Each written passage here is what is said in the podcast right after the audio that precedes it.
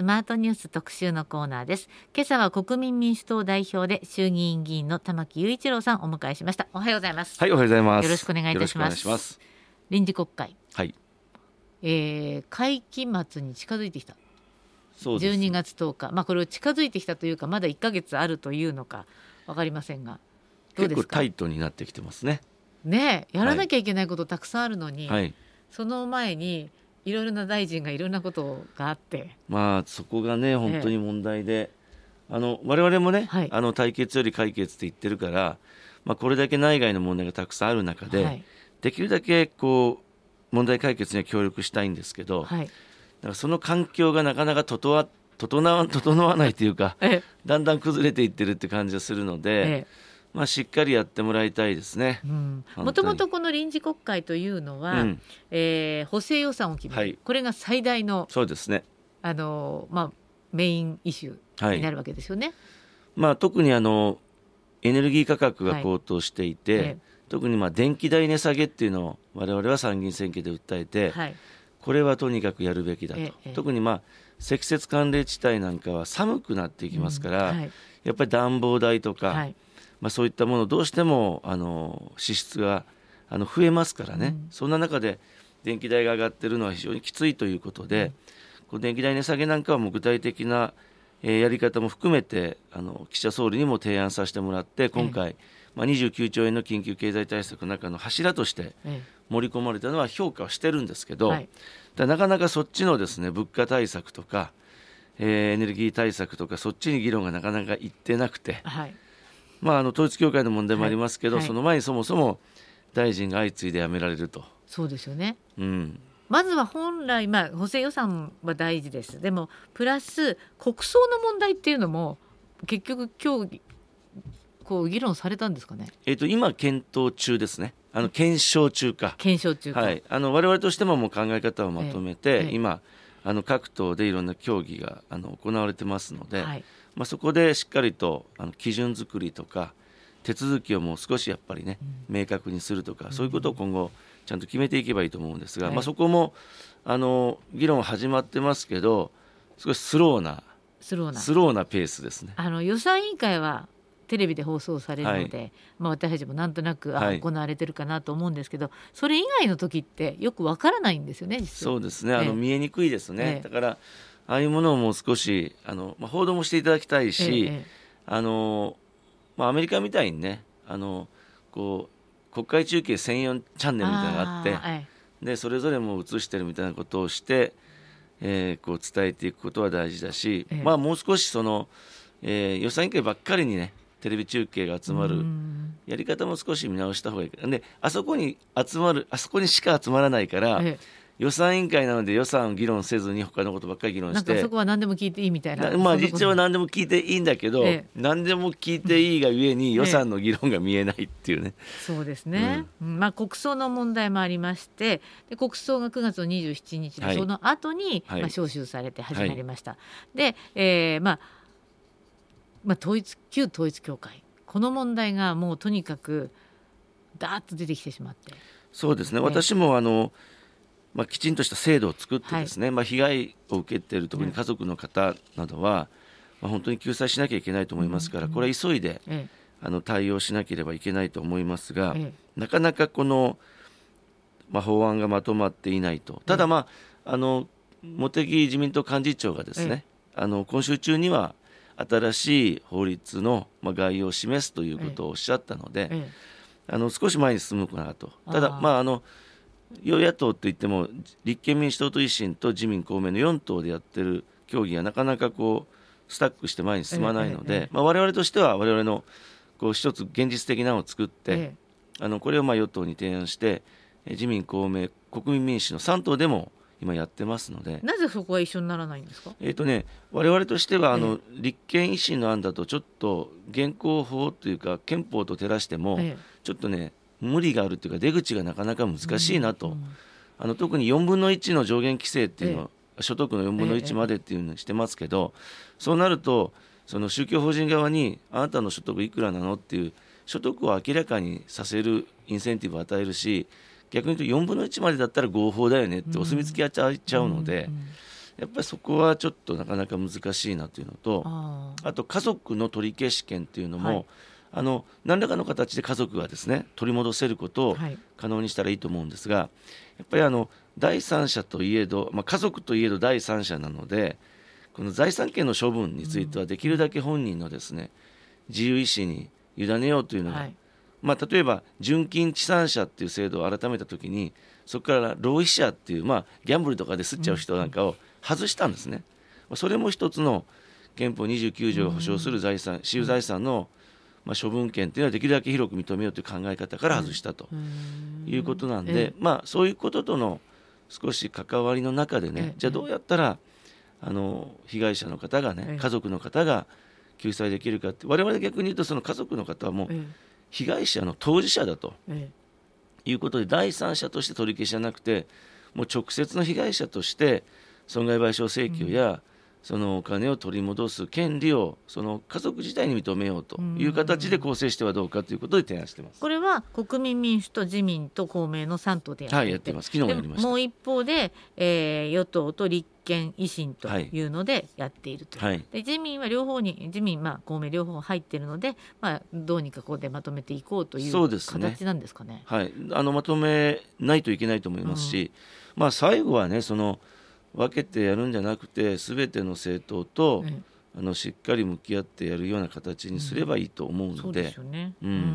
でも玉木さんが一緒にやりましょうって言えば簡単にいきそうですけどそんな簡単じゃないうんあの私はらはもういくらでもです。ねまず野党の中でもまとまってやったらどうかということだったんですけど、うんまあ、そういう形で始まったので、ええええ。なんとなく今の形なんですか？だからまあ結果を見せることが大事だと思います、あの被害者の方は救済を待っておられますからね。はいだからまさにあのこう解決より対決じゃなくて、対決より解決がまさに求められていると思います。うんまあ、いずれにせよ岸田総理が突然であるけれどもあの新しい法律作りましょうという方になったので、まあ、それは野党にとっては良かったということ、まあ、野党というか国民にとっても良かったというそことうまあ我なんですね。々としてですねそういう提案もしたので、うんまあ、少しそういう方向になったのかなというところもあるのであのぜひまとめたいなと思いますね。うんそうですね、うん。でもそのまとめるときに山際大志郎さんのまあ。やめる話も出て、まあねだからちょっとまあ次々相次いでるのそでそうですね。話さんも続い本当続きましたからうね。ん、でまたね寺田さんとかのことも言われてるので、ええええまあ、早くこの政権を安定させてね、えこういった課題にきちんと取り組める体制をあるいは環境を整えてもらいたいと思います。えうん、玉木さんとしては山際、まあ、前大臣の更迭は、まあ、これも妥当だったと。まあ明らかにまあ言ってることがね国会の中でもこう二転三転して違ってきてるので、やっぱりまあやむを得ないと思いますし、えあとまああの経済対策とか、はコロナ対策の司令塔の方なので、え。多分自分のことで精一杯だと経済やコロナまでね結構大事な話ですよね。なかなか頭がコロナ対策本部長ですけどねまた自民党まあそこも批判されてますけどね、ええまあそれはもう他党の話だからうん どうこういう話じゃないですけど、ええ。まあちょっと国民の皆さんから見てどうなのかなと、うん、うん、そうですね。うん。話さんはどうでしょまああの死刑ということに対してね、うんやはりこれは国際的にもそもそも死刑がどうなんだという批判がある中で、まあ軽々しい言葉でまああの同じ派閥のね応援のパーティー行くうんとついつい口が緩みがちになるのは過去も例があるのう。で、まあちょっとここは不適切だったと言わざるを得ませんね。うんですね。はいまあこの退場は致し方ないと。うん、そうですね。でもまあ、やってうん退場というよりもえ退場の仕方させ方が悪いと思っていて、えまあ一旦こう続投するような答弁を国会でしてその後ねねうん。あの急に辞めたり、はい。また今回ちょっと外交日程に影響を与えたのは、えそうですよくなかった、段取りとしても非常に良くなかった。あれもうちょっと早く決断してたらうん。前の日にやればね間に合った。影響なかったと思いますがちょっとそういうところが、ええ。あの後手後手感が出てえあの少しどうなの大丈夫なのって感じになってるんだと思います。うん、あのちょっと統一教会の話に戻りますけれども、あの安倍晋三さんと統一教会の関わりっていうのは、まあ、岸田さんも亡くなった方だから調べないとおっしゃってましたけれどもこれはどうなんでしょうね？私はですね、ええ。まあ、安倍さんというよりもえもともとやっぱりあの岸信介総理の時から始まってる関係ですえから、え。私はね今回あの政治と宗教の問題というよりも、外国勢力が日本の政策や政治に、あのいとも簡単に影響を与えうるような状況にあったことが問題だと思うので、そういう観点からですね、まあ、安全保障とか、まあ、そういった視点からやっぱり検証は必要だと思いますね。そうですね、うん、その検証っていうのはなされるんですかね？いや、まあ、ぜひこれやったらいいし、ええ、やるべきだと思いますし、え、あのフランスはですね、はい、あの反セクト法っていう法律があるって、ずいぶんこの問題が出た時に有名になりましたけど、それだけではなくてですね、あの宗教団体がロビーイングをすること、はい、これを透明化するような法律もやっぱ一緒に持ってるんですね。あとは公務員の方が宗教的中立を守るような法律この3本セットで、うん、えー、やっぱりこの政治と宗教の問題をコントロールしているので、ええ、やっぱこうロビーイング、まあ、私もいろんなですね団体から陳情とか受けますけど、はい、それどういうところからどのような陳情を受けたのかっていうのをあの透明化する、はい、事後に検証できるような制度作りは合わせて必要なんではないかなと。あじゃあフランスのその3つの法律のようなものが日本でもちゃんと整理されるべきであろう、だと思いますね。やっぱりそこが、まあ、あの政教分離ということを徹底する観点からはですね、うん、あの大事あの陳情することは私いいと思います、いろんな考え方のもとに政治に対してアプローチするのはこれ民主主義の大事なプロセスなんですがただそれをちゃんと透明化していくっていうことがですね、うん。これまで日本では弱かったのかなと。うん、で今回の新法が、まあ、あのできればそれの第一歩にはなるのではないか。まあまあまあそのうちの一歩ですね。第一歩ということで。ですか。はいえー、今日の、えー、特集のコーナーは国民民主党代表で衆議院議員の玉木雄一郎さんをお迎えしています。後半もお話を伺いますのでよろしくお願いします、はい、よろしくお願いします。え続いてはスマートニュース特集パート2今朝は国民民主党代表で衆議院議員の玉木雄一郎さんにお話を伺っております。後半もどうぞよろしくお願いします、はい、よろしくお願いします。まあ前半は、えー、統一教会の関連のお話などを伺いましたけれども後半は総合経済対策いきましょうか。そうですね。はいあのはい大事です。もうあの岸田政権の支持率がものすごく落ちてきていて、まあ、これはあの、まあ、いろいろな、まあ、大臣の問題も関係ないとは言いませんけれどもやはりあの経済対策も評判が悪い。これも一つの要因となっていて。そうですね、はい、あの昨日ですね、ええ、7月9月の GDP の、はい、まあ、速報値出ましたけど、え、やっぱり4期ぶりにマイナスになってますね、はい、だから非常にまあ日本の経済もあの結構正念場になっていて、でやっぱりあの去年あ今年のですね春闘で多少賃金上がったんですけど、はい、やっぱりそれを上回るですね物価上昇があるので、やっぱり消費が低迷しているっていうのがその昨日の数字からも明らかになっています、うん、それはやっぱり可処分所得が減っているので、うん、やっぱり物を買い控えたりとかですね、はい、まあ、コロナでなんとか戻ってはいるもののですね、まあ、まだ、うん、力強さがないし、あのちょっとここはあの踏ん張りどころですね。ああの他の国はコロナで低迷してもその後のねこう戻ってます。戻りが結構強いじゃないですか。でも日本ってそれが弱いでしょ？えっ、とねコロナ前の水準にようやく戻りつつあったんです。が今回まあマイナスなので、えええまだぐずぐずしてるのとあと忘れてはならないのは、はい、2019年10月に消費税増税してそこで実はガタンと落ちてコロナなんで、そのコロナ前の水準っていうのは実はガタンと落ちた水準なんですよ。あだ本来日本の経済の実力っていうのはその消費税増税前の水準で、そこと比べるとまだね15兆とか20兆とか、それぐらいまだですねその日本経済は低迷したままなんですね。でも玉木さんは常々ここにいらっしゃるたんびに賃金を上げなきゃいけないんだ上げなきゃいけないんだってずっとおっしゃってますけれどもちょっとは上がってるのかもしれませんがでも本当に物価が上がっちゃって全然追いつかない感じです。いや今ね、ええ、他の国がやっぱり確かにインフレなんだけど、ええ賃金もインフレなんですよ、はい、アメリカは78%の物価上昇率ですけど、うん、もう賃金上昇率も6%超えてるので今何が起こってるかというと、私の知り合い結構あの寿司屋さんが多いんですけど、その寿司屋さんが引き抜かれていってそうそうそうそう。お寿司屋さん海外に出た方がもう所得倍になるからいい倍どころかね3倍とかね、聞いてると8倍になった人もいたりとか。8倍？そう。すごいですよ。だから日本のこれも文化じゃないですか、うん、これが流出しちゃうそうなんです。で結構ね若い人たちが、そのやっぱり給料が圧倒的に海外の方が高いので、そのいい人材ほど外にどんどん出ていく傾向もあるので、はいはい、これね問題ですよ本当に。問題ですよね、うん、しかもじゃあ日本って人口が少ないからもうとにかく外国人労働者の力ってすごく大事なのに円安だから。日本に来たって母国に送金できる額が減っちゃったからって。もう来ないっていう人がたくさんいやもう実際そうなってきてますしそもそも賃金水準が周辺国が結構追いついてきてるのでもう日本行ってねでまあ若干こう人権的にも問題があるような状況が放置されてるっていうところもあって、ええ、でやっぱり例えば韓国行ったり、はい、中国の上海行ったり、うん、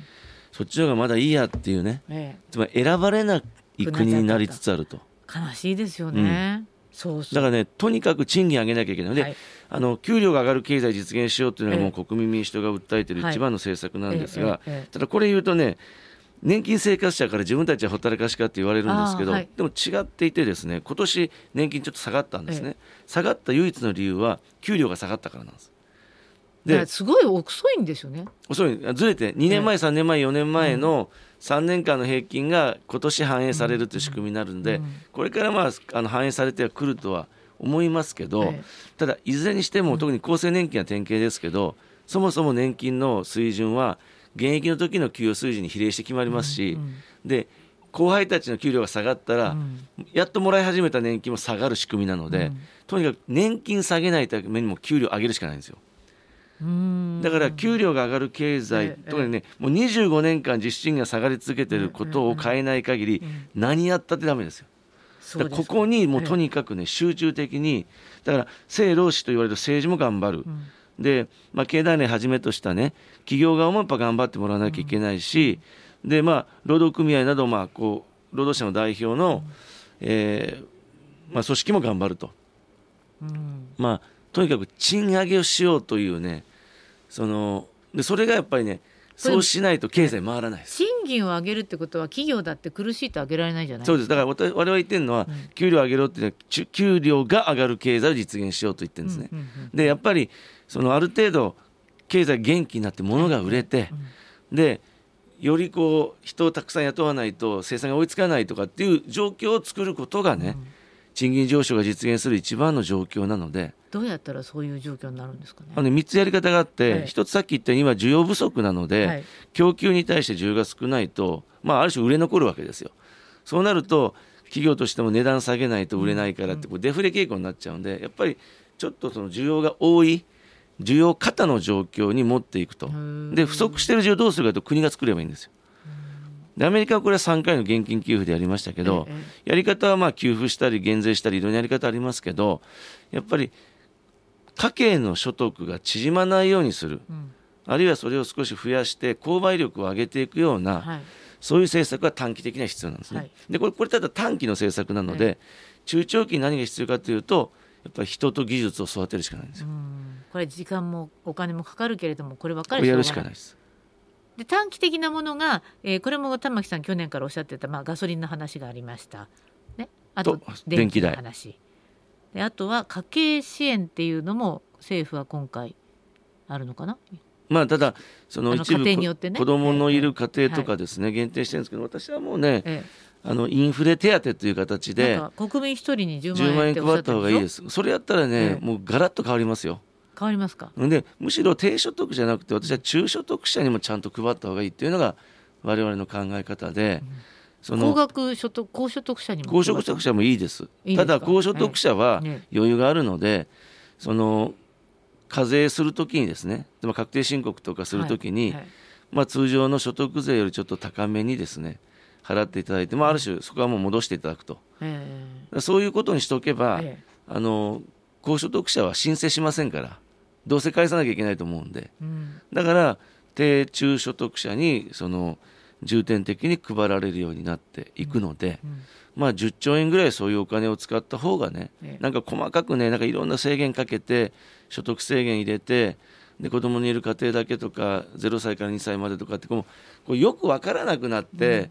うん、29兆円って言われてもですねその効果があるのかないのか自分にとって何かプラスがあるのかどうかにわかに分からないので、経済効果が小さくなってるんだと思うんですよね。はあ、そうか。一人一人に10万円インフレ手当、うん。で今企業によってはね、ええインフレ手当を企業として出すところも出てきてますね。ですか。出てます。あの、へえ。もう何社かいろんな有名どころも出してますけど、まあ、それ今ね大体1人当たりその1世帯当たり9万8000円ぐらいですね、あの年間でちょっとあの負担が増えてると言われてますから、まあ、10万円ぐらいをですね、え。一律給付したら、ええあの雰囲気がわガラッと変わると思いますし、でここにちょこちょこちょこちょこですね、うん。何か対策する下げるっていうよりも10万円でこれでとしのいでくださいと。いう方がなんかシンプルで分かりやすいと思うんですけどね。うーんそうですか。でもね私などはでも国がお金がないわけじゃないですか。ないことないですよ。例えば今回あそうだ。玉木さん違うところから財源って、うん外国為替資金特別会計っていうのがですね、えまあ、1.3兆ドルぐらいあの外貨資産を大量に持っている特別会計があって、えええこれがまあこの間円安なのえで、え日本円でいうと、まあ、30兆円ぐらいですね、ええ。あの評価益が出てるので、まあ、そういうお金を使ってつまり円安になって国の特別会計はウハウハになってるんでうん。そのお金を使って円安で困ってる個人や企業を助けたらいいんですよ。外国為替資金特別会計、まあ、いわゆる外為特会という、まあ、為替介入するためにこう、あのいわゆる日銀政府が何兆円買いました外貨資産をですね、ええ持ってそれで外貨を売って円を買って、はい。まあ、円安なんかをですね是正する。まさに今回のような時のために取ってるんですけど、ええ。ただ今回分かるようにやっても効かないんですよ。聞かなかったですね。効かないんですよ。だって、まあ一瞬聞きますけどね。そうでもすぐ戻るで。もいいつの間にか138円とかそれはもうアメメリカの景気に減速感が出ると。もう前から言ってるんですよ。日本だけでは何もできないから、えもう円安が是正されるのはもうたった一つでアメリカの経済に減速感が出てきて金利の上昇が少し収まるなと思ったら、日米の金利差は縮みますからね、はい。もう案の定そうなってます。ええ。じゃあ玉木案としてはこの外為の特別会計、こちらを財源として一人国民一人一人に10万円のインフレ手当。これでガラガラッと雰囲気が変わると。そうです。だってははは30兆円ぐらい多分その評価益出てますからそのうち10兆円ぐらい使ったらあの全員に10万円配れますから。でもねあのきつい言い方したら玉木さんがここで一生懸命吐いてもなかなかそれって反映されないじゃないですか。でもね、え。あの目指すべきことを言ってると、ええ。ししばらく経つと実現するんですよ、うちの政策は。ガソリン値下げもそうだったし、電気代値下げもそうだし、えうん。まあ我々ちょっと気づくのがいつも早すぎるから あの行った時は何だって言われるんですけど、え例えばね3年前にあの孤独対策とかはい。孤独担当大臣作れって言った時だってバカにされましたけど、今できたじゃないですか。できました？あ孤の菅内閣でええ孤独担当大臣って作って、ええでその後野田さんがやってね、今もこう引き継がれてますけど、やっぱり孤立孤独っていうのは、うん。その役所の縦割りを超えてやるべきだっていうことが特に、あのコロナの中で分かってですね、うんまあ、女性の自殺者数が急増したってこともあって、やっぱり孤立孤独っていうのは、え。あのほったらかしにする問題じゃなくて、ええ国が一元的にやる政策だっていうことを、はい。まあ、我々3年前からずっと訴えていてですね、えでそういうことが一応国としてもやるようになって、うん。今度あの12月1日の12時から24時間、あのまあ、そういった悩んでる方にですね、24時間政府がですねあの専用ダイヤルを設けて、うん。相談体制を作るということもできたので、ええ。まあ、ぜひねそういったことでまずあのもう死のうかなって思って悩んでる人はまず話を今こしてもらいたい。の小倉さんえ少子化担当大臣がそれをもう担当してます管理やってるんです。ね。はあはあはあ。だからあれ以来ずっとですね、ええ。廃止されることなく続いているので、うんうん。もうそれを2019年の参議院選挙の公約にええ。唯一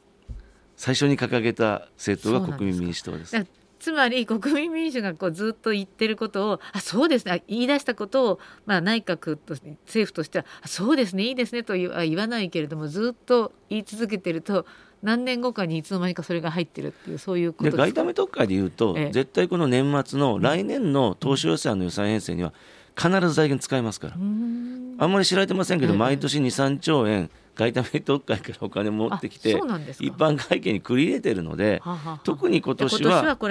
円安でさらに出てるのでそれをより積極活用したらどうですかって提案してる。えまっとうな提案あの非現実的なことを言ってるんじゃなくて、えもうすでに財務省は、ええ。毎年2、3兆円、はい外為特会からお金繰り入れてますから。